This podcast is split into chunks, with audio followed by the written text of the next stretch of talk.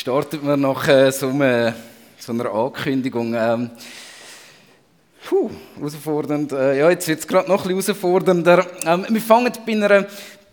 Ich nehme euch mal auf eine kleine Reise mit. Ähm, ich habe heute Morgen gedacht, so, am 7. es ist gar nicht mehr dunkel, so, so, so wie man es kennt vom Winter. Ähm, sondern es wird, wird heller. Und damit zwangsläufig kommt der Sommer näher und ähm, etwas Essentielles, was ich mit Sommer verbinde. Und so nehme ich euch ein bisschen mit die Sommerstimmung heute Morgen, ist das Grillieren. Oh, wie schön ist es, ähm, wenn Grill in der ganzen Nachbarschaft am Dampfen sind und überall ähm, wird eingeladen und das, wo wir heute so auch im Gottesdienst wieder gehört haben. Wenn echte Gemeinschaft ähm, rund um ein Feuer entsteht, das tönt doch ziemlich nach etwas, was mir sehr gut gefällt. Und jetzt stellt euch vor, es ist ein Grillfest in vollem Gang und man hat die Leute eingeladen dazu und Viele von uns kennen den Moment und vielleicht ähm, passt es auch eher zu unserer Generation, dass man, wenn man Leute zum Grillieren einladen, sagt, hey, ich sorge für alles, aber was ihr auf den Grill haben wollt, das müsst ihr selber mitbringen. Und dann fängt man an grillieren und dann ähm, kommt jemand und ähm, packt sein Tupperware aus und in dem Tupperware sind ein Haufen Peperonis, sind ein Haufen Zugettis drin, fein eingelegte Olivenöl. Und man leitet das so im guten Glauben, dass da noch mehr muss kommen auf den Grill. Und irgendwann ist das Tupperware leer und es ist nur Gemüse drin geblieben. Und so als anständiger Schweizer Grillmeister sagt man dann, ähm, oh, hast du echt dein Fleisch vergessen? Und dann passiert der Moment. Eine Person sagt, nein, ich habe es nicht vergessen ich bin Vegetarier. Und urplötzlich ziehen dicke Wolken vor die Sonne und etwas, was bei fast jeder Sommergrillparty passiert, es besteht der Schockmoment. Was da ist jemand, der kein Fleisch isst. Und der steht auch noch in aller Öffentlichkeit dazu. Ähm, und ähm, die klassischen Diskussionen fangen an und, und, ganz ehrlich, meine Lieben, es nervt mich. Ähm, weil alle müssen dann die Person fragen, ähm, ist denn irgendein schlimmes Erlebnis in deiner Kindheit passiert, dass du kein Fleisch isst? Oder, ähm, keine Ahnung, bist du von wilden Tieren angegriffen worden, dass du gesagt hast, ich kann unmöglich das ihnen zurückgeben. Ähm, ganz dumme und schwierige Fragen passieren in dem Moment, wo, wo jemand sagt, ich esse kein Fleisch. Und dabei ist das doch ein simples Statement. Eigentlich müsste man ja meinen, man könnte so etwas einfach stehen lassen. Und in einer aufgeklärten Gesellschaft, wo wir alle wissen, dass es besser wäre, weniger Fleisch zu konsumieren, ähm, müsste das doch auch toleriert werden. Aber irgendetwas passiert, dass es an jedem Grillfest, auch wenn es nur ein ganz kleines Thema ist, ein Thema muss sein. Es geht in den verschiedenen Sachen weiter. Ähm, also die, die, gesteigerte Form davon wäre, wenn, wenn dann noch die Veganer kommen. Ähm, etwas, wo, wo, mich persönlich angreift, sind die Leute, die sagen, du, ich verzichte total auf Zucker. Ähm, das ist für mich zwar irgendwie nachvollziehbar in der Theorie, aber nicht in der Praxis. Dann gibt es ähm, Leute, die sagen, oh, ich probiere so wenig Fett wie möglich essen. Für mich gibt es nur Bio-Sachen. Oder dann gibt es so die klassischen Leute, die plötzlich ähm, nur schlürfend an ihrem Saft kommen und sagen, ich mache eben gerade eine Saftwoche. Ähm, ein Löffel Linsamen in sich rein ähm, hauen. Aber überall merken wir, wenn es um Essen geht, da tun sich Gräben auf. Und, und Leute fangen an, über Sachen zu reden, wo sie oft auch gar keine Ahnung davon haben. Man fängt an zu diskutieren, was jetzt besser ist und was, was schlechter ist und warum Sachen so sind. Und ich habe mich ähm, da, da gefragt, warum um alles in der Welt gibt es denn die Diskussionen die ganze Zeit?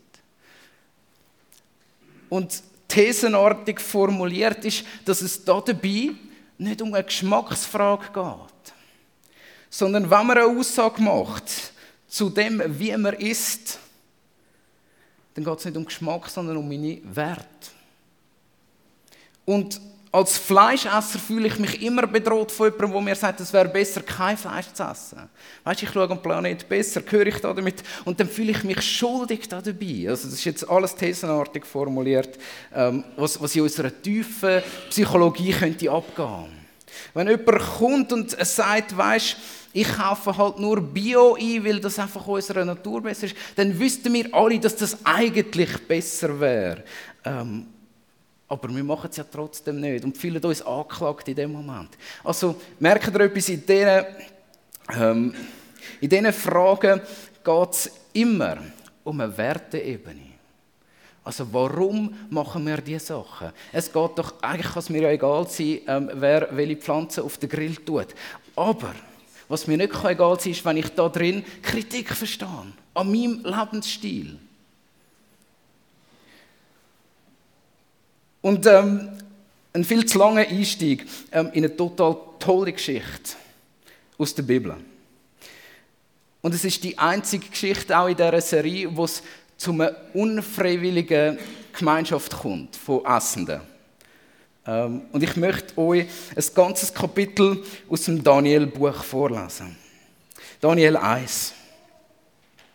Im Jahr 3 der Königsherrschaft des Joachims, des Königs von Juda, kam Nebukadnezar, der König von Babylon oder von Babel, nach Jerusalem und belagerte es. Und der Herr gab jo Joachim, ein König von Juda, und einen Teil der Geräte des Hauses Gottes in seine Hand, und er brachte diese in das Land Shinar, in das Haus seines Gottes, in das Schatzhaus seines Gottes brachte er die Geräte.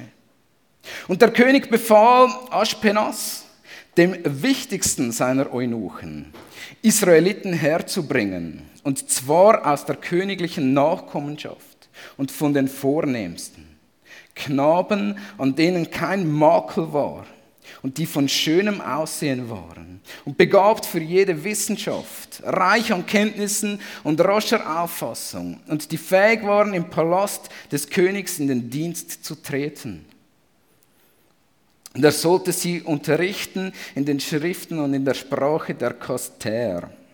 Und die tägliche Versorgung teilte der König ihnen zu von der Speise des Königs und von dem Wein, den er selber trank. Und er sollte sie drei Jahre lang aufziehen und danach sollten sie den vor den König treten.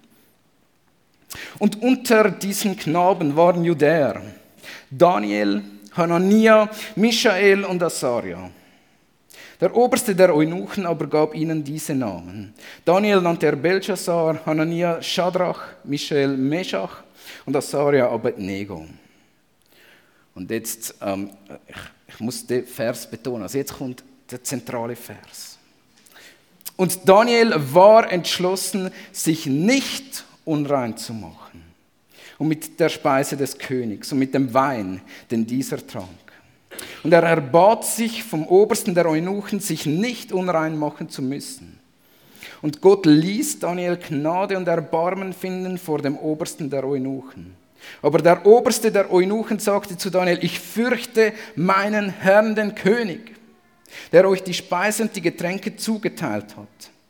Warum sollte er sehen, dass eure Gesichter schmaler sind als die der Knaben, die gleich alt sind wie ihr? Ihr würdet mein Haupt vor dem König mit Schuld beladen. Da sprach Daniel zum Aufseher, den der Oberste der Eunuchen über Daniel, Hanania, Michael und Asaria eingesetzt hatte. Versuche es doch zehn Tage lang mit uns. Man soll uns Gemüse zu essen geben und Wasser zu trinken. Dann soll unser Aussehen und das Aussehen der Knabe, die die Speise des Königs essen, vor dir geprüft werden. Und je nachdem, was du dann siehst, magst du mit deinen Dienern verfahren, wie du möchtest. Und er hörte auf sie in dieser Sache und versuchte es zehn Tage lang. Und nach zehn Tagen sahen sie besser aus. Also sie haben schon gut ausgesehen, aber sie haben noch besser ausgesehen. Der Aufseher trug jeweils ihre Speise weg und auch den Wein, den sie trinken sollten, gab ihnen Gemüse. Und diesen vier Knaben gab Gott Kenntnisse und Begabungen. für alle Schriften und jede Wissenschaft. Und Daniel verstand sich auf die Schauung und die Träume jeder Art.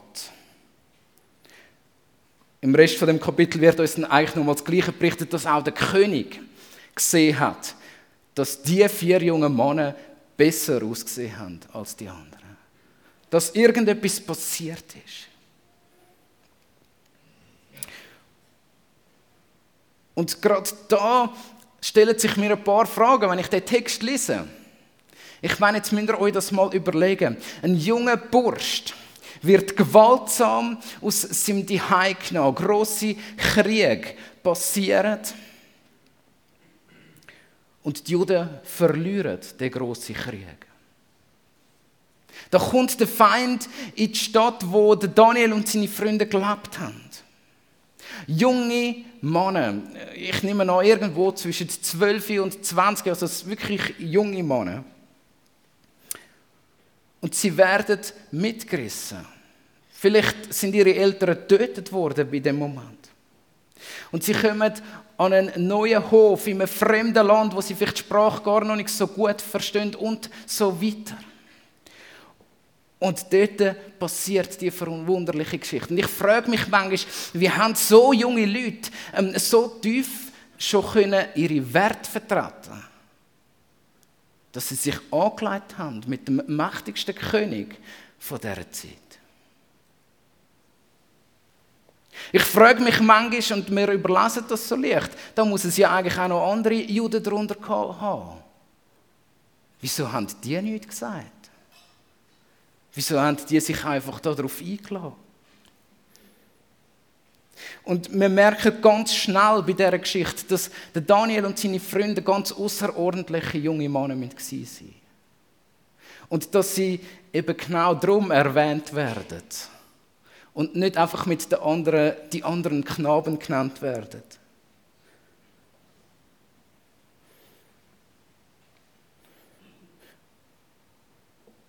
Und die größte Frage, die wir an diesen Text stellen müssen, ist, was treibt der Daniel an? Sich wegen einem Menüplan sich am Tod auszusetzen. Und schauen in dem Moment, einfach, dass wir das klar stellen, ähm, geht es um eine Wertefrage. Also durch sein Essen oder eben nicht Essen macht Daniel ein Statement. Es geht ihm nicht darum, dass er sagt, hey, das ist gar kein Bio-Wein oder ähm, wir haben bei dem Fleisch keine Tierwohlgarantie, ich kann es darum nicht essen. Sondern in der Bitte, wo Daniel an den höchsten, ähm, Eunuch, an höchsten Diener vom König weiterleitet, macht er etwas klar. Er sagt, also wir lesen das, also seine Motivation ist ganz einfach. Ich will mich nicht unrein machen gegen meinen Gott. Vers 8. Und er hat extra gesagt, das ist ein wichtiger Vers, darum reden wir jetzt auch drüber. Ähm, er ist entschlossen gewesen, dass er das, wo er das Gefühl hat, dass Gott möchte von ihm, dass er das nicht kann ähm, lassen. Und ich merke in dem Moment, ähm, und merken wir auch, wenn wir sehen, wie der Eunuch in dem Moment reagiert hat. Er hat gesagt, hey, äh, tu mir das nicht an. Ähm, ich komme richtig Probleme über mit dem König. Ich riskiere mein eigenes Leben, wenn ich das jetzt zulasse.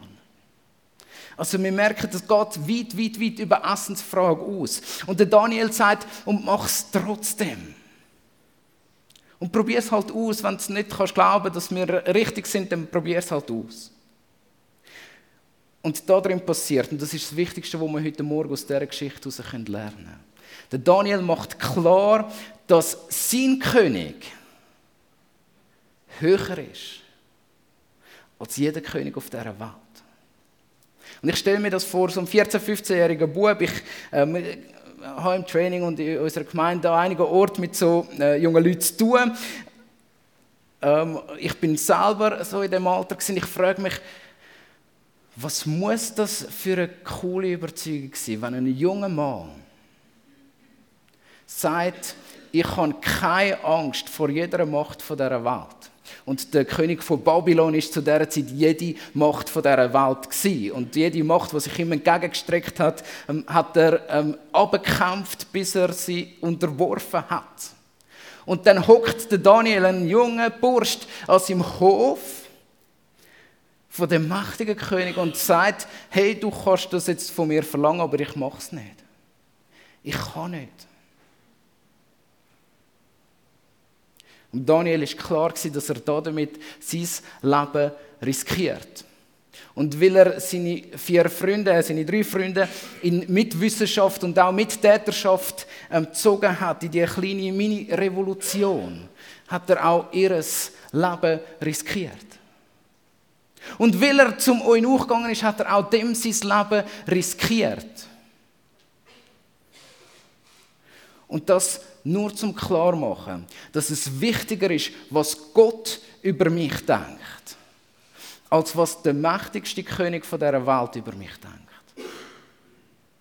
Und das ist eine Botschaft, die ich meinte, die durch jede Zeit durchgehen sollte. Und das ist eine Botschaft, die wir am heutigen Morgen unsere Herzen davon berühren lassen. Ist uns tatsächlich wichtiger, was Gott von mir denkt?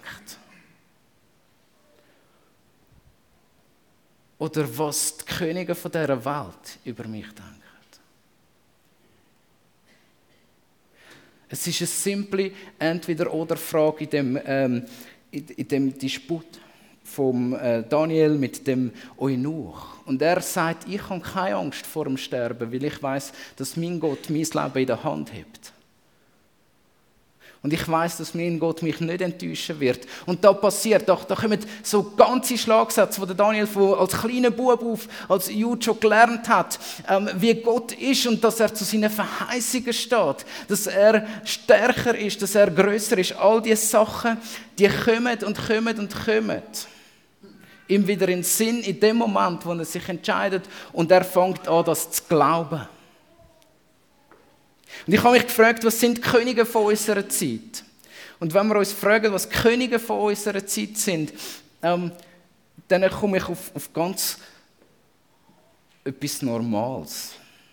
Weil ich glaube, niemand von uns interessiert ähm, was der Uli Maurer äh, über mich denkt. Also mich interessiert es nicht so fest. Ähm, niemand von uns interessiert was der Bundesrat oder der Nationalrat für ein Urteil über mich möchte fällen es ist zwar auch nicht so, dass sie uns vorgeben, was wir sollen essen, also zumindest jetzt noch nicht. Ähm, sondern unsere Könige von unserer Zeit, der König, der unsere, Herrsche, äh, unsere, unsere Herzen beherrscht, so muss ich sagen, ist die gesellschaftliche Meinung. Und wenn wir die gesellschaftliche Meinung noch persönlicher nehmen, die Meinung, die die Leute, die rund um mich herum sind, über mich haben. Wie denken die Leute? Und als Schweizer ähm, kennt man das ganz berühmte und verfluchte Mer. Mer macht das halt nicht. Und ich sage bewusst, das ist das, das ich, ich finde, das ist so etwas Schlimmes.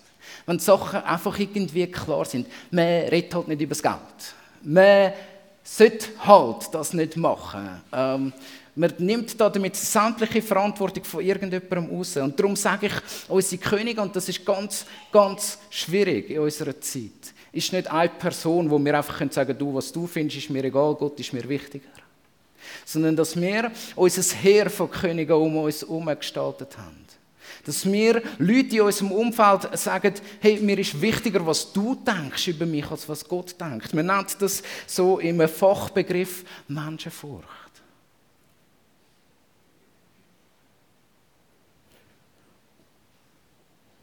Und ich mache mal ein, ein, ein simples Beispiel, so ähm, bei Sachen, wo, wo man vielleicht sagt, hey, da, da, da fällt es uns vielleicht das noch einfach so einzuordnen. Ähm, wir sind ja alle ab und zu Grenzgänger. Und ich mag mich erinnern, wir sind ähm, letztes Jahr am Gardasee gewesen, und wir haben dort einen feinen, feinen Grappa gekauft und wir sind über die Grenze gefahren. Und ähm, wir haben einfach ehrlich nicht gewusst, ab welcher Menge man muss verzollen muss. Und dann sind wir reingegangen, fragen. Und dann sind wir so wirklich einen halben Liter drüber gewesen. Also, oder, oder nicht so einen halben Liter, so 0,3 Liter drüber. Also so ganz, ganz knapp ähm, drüber. Und der Zöllner sagt zu uns, ah, man tut das nicht. Also da müssen sie jetzt, das, müssen sie eigentlich, wieso können sie überhaupt fragen, jetzt müssen sie es verzollen. So, ähm, also, also hat das uns wirklich gesagt, er hat gesagt, wieso können sie das verzollen? Ähm, der hat gesagt, das macht man doch nicht. Ähm, und vielleicht geht uns das täglich so und wir merken, ähm, wir fahren ja immer wieder mit dem Velo irgendwo über die grüne Grenze und was jetzt genau in meinen Taschen ist, ich kann das jetzt nicht so genau sagen, man muss jetzt da nicht so genau drauf schauen. Vielleicht ist das so einer der Orte, wo man kann sagen kann, dort durchbrechen wir als Christen ganz bewusst, dass wir sagen, nein, als Christen sagen wir, wir sind ehrlich. Und wir verzollen das halt. Und auch wenn es mühsam ist. Wir können äh, die Geschichte ein bisschen schwieriger machen. Ähm, wenn wir in einer Gruppe sind, wo herablassend redet über andere Leute, wo andere Leute mit ihrem Reden ähm, ausschließt. Ich bin eine Zeit lang regelmäßig auf der Baustelle ich musste dort so mein Stromerpraktikum machen und dort ist es wirklich zum Teil weit unter jede Wertegürtellinie gegangen mit den Witz, die gemacht worden sind. Ob das gegen Schwarze, gegen Frauen, ob es gegen ähm, Juden war. Also ich bin, ich bin schockiert auf den Antisemitismus über, auf unseren Baustellen. Ähm, egal, was da dahinter war. Man macht die Witze. Und als kleiner Praktikant, äh, übrigens bin ich dort sogar schon, wahrscheinlich älter als der Daniel. Ähm, ich bin dort etwa 16, 17 gewesen, habe ich einfach gelesen und habe mal nichts gesagt. Aber vielleicht wäre es dort der erste Moment gewesen, zum Aufstehen. Ähm, später im Militär geht es ja weiter. Also dort, wo viele Männer zusammen sind, werden ein Haufen schlechte Witze gemacht. Gegen jegliche Werte, Vorstellungen, die wir Christen haben. Und ich muss das zugeben, und nicht, ich bin nicht stolz darauf, aber ich denke, im Militär habe ich schon mehr darüber gelernt. Und ich bin aufgestanden und gesagt, hey, da mache ich nicht mit. Wenn ihr so in dem Zimmer redet, dann, dann lade ich mich in ein anderes Zimmer versetzen und so weiter. Ähm, habe mich gewehrt. Ähm, das hat zum Teil auch in Handgreiflichkeiten geendet. Also das hat mich schon etwas gekostet. Und ich habe gemerkt, zu seinen Wert stehen, an einem gewissen Punkt, kostet einem etwas. Bei, bei, Frauen, ich kann das nicht beurteilen, weil ich ganz selten in einer Gruppe bin, wo nur Frauen sind. Aber ich könnte mir vorstellen, dass, dass bei Frauengruppen vielleicht auch mehr so eine Abschätzung über andere reden könnte auftauchen. Es ist nicht so, so, so Indis, so, man tut es andeuten, aber nicht richtig aussprechen. Aber eigentlich wissen ja alle, wie es mit deren ist. Ähm, ich, ich, ich tue mich da nicht auf, auf erst aus, ich weiß nicht, wie es ist, aber ich denke, es gibt auch diese Situationen, wo es heisst, als Christen können wir dort andere Werte vertreten. Und schaut, das, das sind noch alles ähm, einfache Sachen. Machen wir es ein bisschen schwieriger. Ähm, Thema Vergebung. Und da wird es brutal. Wenn wir sagen, dass Jesus unser König ist und weder ich noch die Welt rund um mich herum König ist, wenn wir das sagen in dem Moment, dann haben wir keine Wahl im Thema Vergebung dann haben wir keine Wahl, um Frust und Schmerz und Rachegelüst festheben. Weil die Bibel ganz ehrlich zu uns ist und sagt, Vergebung ist nicht eine Option, sondern das gehört zu dir, wenn du Christ bist. Wenn du mir nachfolgen willst, dann hast du kein Anrecht mehr zum, zum Menschen wirklich böse sein. Das ist meine Sache, sagt Gott. Thema Geld. Wie schnell passiert es mir, wenn mein Lohn auf meinem Konto ist, dass ich von meinem Geld rede? Meine Frau hilft mir dann schon, wenn sie sagt, das ist nicht dein Geld, das ist unser Geld. Ähm, und, aber da geht es noch viel tiefer. Also mindestens ich als Pastor, mir müsste das doch schon mal bewusst sein, dass das Geld nicht mein Geld ist. Und so schnell passiert es mir und so schnell tue ich mich schwer damit, das Geld auch mit grossen, vollen Hand weiterzugeben an Leute, die bedürftig sind. Aber nein, die Gesellschaft sagt mir, dass ich mir ja auch mal etwas gönnen soll. Und man hört den berühmten Satz, man gönnt sich ja sonst nichts. Aber wir Schweizer sind Weltmeister in uns ja sonst nichts gönnen, weil wir uns dauernd etwas gönnen. Ähm, also da, lasst euch das heute Morgen mal ein bisschen schmerzhaft bewusst werden. Dass der Umgang, wie wir mit Geld auch umgehen, ganz fest etwas kann werden was die Leute rund um uns herum sehen. Ob wir Gott dienen oder einem anderen König. Ein paar Beispiele. Ich, ihr versteht mich heute Morgen richtig. Jetzt kann man sich durchaus fragen, hätte Gott seinen Weg mit dem Daniel dann nicht können machen wenn der Daniel einfach mit den anderen mitgegessen hätte? Ich meine, wir haben doch einen gnädigen Gott. Wir haben doch einen Gott, der ähm, wo sich ähm, um uns kümmert, der nicht loslässt und so weiter. Also wenn der Daniel jetzt gesagt hätte, okay Gott, sorry, du hast mich in Gefangenschaft führen lassen, du bist schuld daran, dass ich da hocke, jetzt werde ich mich ähm, an dieser königlichen Fleischplatte bedienen, hätte Gott seinen Weg mit dem Daniel trotzdem gemacht? Antwort, ja. Vielleicht, ich weiß es nicht. Gott hätte seinen Weg garantiert gemacht mit dem Daniel. Aber vielleicht hätten wir nicht das Buch Daniel in der Bibel, wenn er die Entscheidung nicht getroffen hätte. Vielleicht würden wir irgendwo in den Chronikbüchern noch schnell über die Namen darüber lesen von denen, die weggeführt worden sind. Aber wir hätten nicht einen Mann, der aus dem Daniel entstanden ist, der unaufhörlich mit Gott unterwegs war und geblieben ist. Ich glaube, Gott hätte seinen Weg gemacht mit dem Daniel, aber nicht so. Und ich glaube, aus dieser Geschichte können wir etwas lernen. Wer lernt, im Kleinen treu sein, und da ist es ja wirklich zuerst mal um eine Mahlzeit gegangen, dann wird Gott mit absoluter Sicherheit ein grosses anvertrauen. Und das Coole daran ist, Gott ehrt Daniel für das, was er als wo er zu dem gestanden ist, was er gesagt hat, das ist das, wo ich daran glauben möchte. Und das wäre, im Vers 9 heißt schon, und Gott ließ Daniel Gnade finden beim Onuchen. Gott bereitet den Weg für uns. Wir können es noch später nochmal lesen. Und Gott hat dem Daniel Einsicht gegeben in jede Wissenschaft von dieser Welt.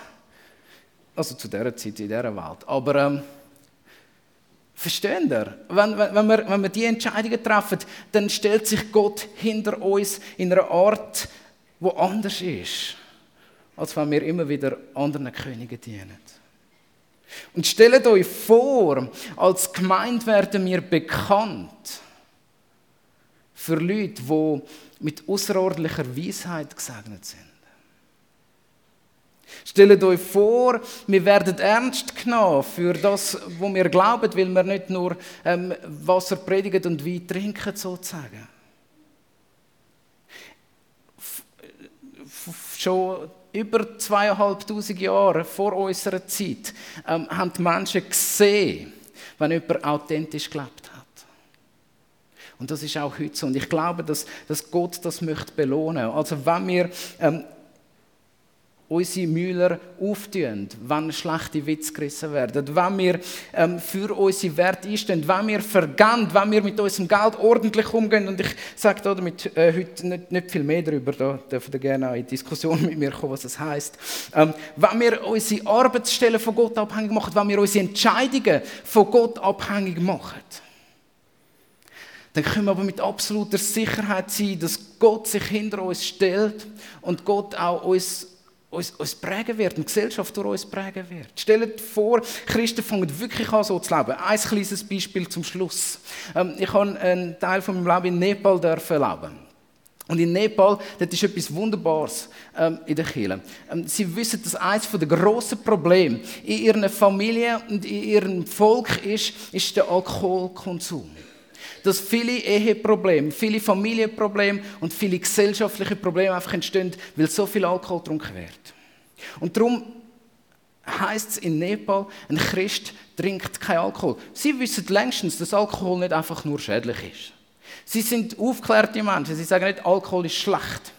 Sondern weil wir sehen, dass in unserer Gesellschaft Alkohol so viel Schlechtes auslöst, trinken wir als Christen kein Alkohol. Und das ist klar. Als Christen trinkst du das nicht. Und ich sage nicht, das können wir so übernehmen. Aber jetzt passiert etwas Spannendes. Dass ein sehr christenfeindliches Umfeld, also Nepal, die Hindus, die sind nicht die grossen Freunde der Christen in Nepal, sieht plötzlich, dass die Leute konsequent leben Und plötzlich entsteht eine Wertschätzung dafür, dass sie authentisch leben. Und es ist etwas, wo ich dort immer wieder habe schmunzeln darüber, weil wie der Apostelgeschichte. Ähm, nepalische Christen geniessen großes Ansehen im Volk. Weil sie authentisch leben. Es könnte die Liste noch weitergehen. Und stellt euch vor, in der Schweiz könnte so etwas über uns Christen gesagt werden. Weil wir treu zu dem stehen, was wir glauben möchten. Und so wie der Daniel ab und zu eine Revolution von der Liebe wagt und, und, und, und uns ähm, ermutigen lässt, sage ich diene meinem Gott mehr als jedem König, der auf dieser Welt etwas von mir könnte verlangen. Ich diene meinem Gott mehr als die Leute, die etwas rund um mich herum von mir verlangen. Merkt ihr, da passiert etwas mit uns. Und ich glaube, gerade dort, wo wir Leute zum Essen einladen, und jetzt Ende auch wieder beim Essen. Dort, wo Leute an unseren Tisch herkommen, dort laden wir Leute auch ein, unser Leben anzuschauen. Wir lassen Leute nicht nur in unsere Wohnung, sondern auch in unsere Herzen hinein, wenn wir, wenn wir gastfreundlich sind. Und dann machen wir es doch wieder Daniel und sagen, prüft uns. Prüft es mal zehn Tage. Sagt mal zu euren Nachbarn, prüft mich mal zehn Tage, ob ich ein guter Christ bin. Und hoffentlich ähm, werden sie zur gleichen Sicht kommen, dass ihr ähm, nicht gute Menschen sind, sondern gute Christen, weil ihr dass Gott mit euch ist in dem Moment. Und ihr versteht mich heute Morgen richtig, es geht mir nicht darum, um irgendetwas zu perfektionieren oder zu sagen, hey, jetzt müsst ihr noch ein besser leben. Sondern es geht darum, dass wir uns immer wieder überlegen sollen, welchem König dienen wir.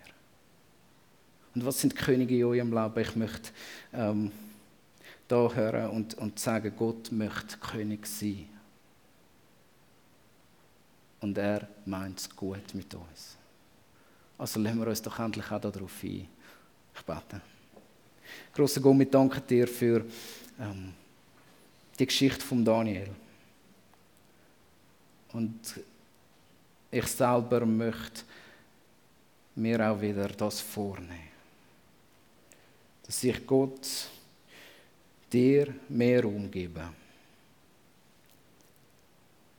als jedem König, der mein Leben beherrschen Und so bitte ich dich, Gott, dass es uns gelingen darf. Nicht, weil wir bessere Menschen sind, sondern weil wir dich als Gott sehen. Dass es uns gelingen dir Herrschaft einzuräumen in unserem Leben. Danke, großer Gott, dürfen wir darauf vertrauen, dass du Herrschaft einnimmst. Und wir wollen einfach dir alle Ehre geben dafür. Danke, dass du es gut mit uns meinst. Und dass du uns nicht verhungern lässt. Sondern dass du uns so unsäglich viel mehr parat hast, wenn wir nach dir leben. Danke Gott, bist du heute Morgen bei uns und redest zu jedem Herz. Lass uns an dem Morgen nicht zum Neuanfang machen, was nötig ist. Danke bist du mit uns. Amen.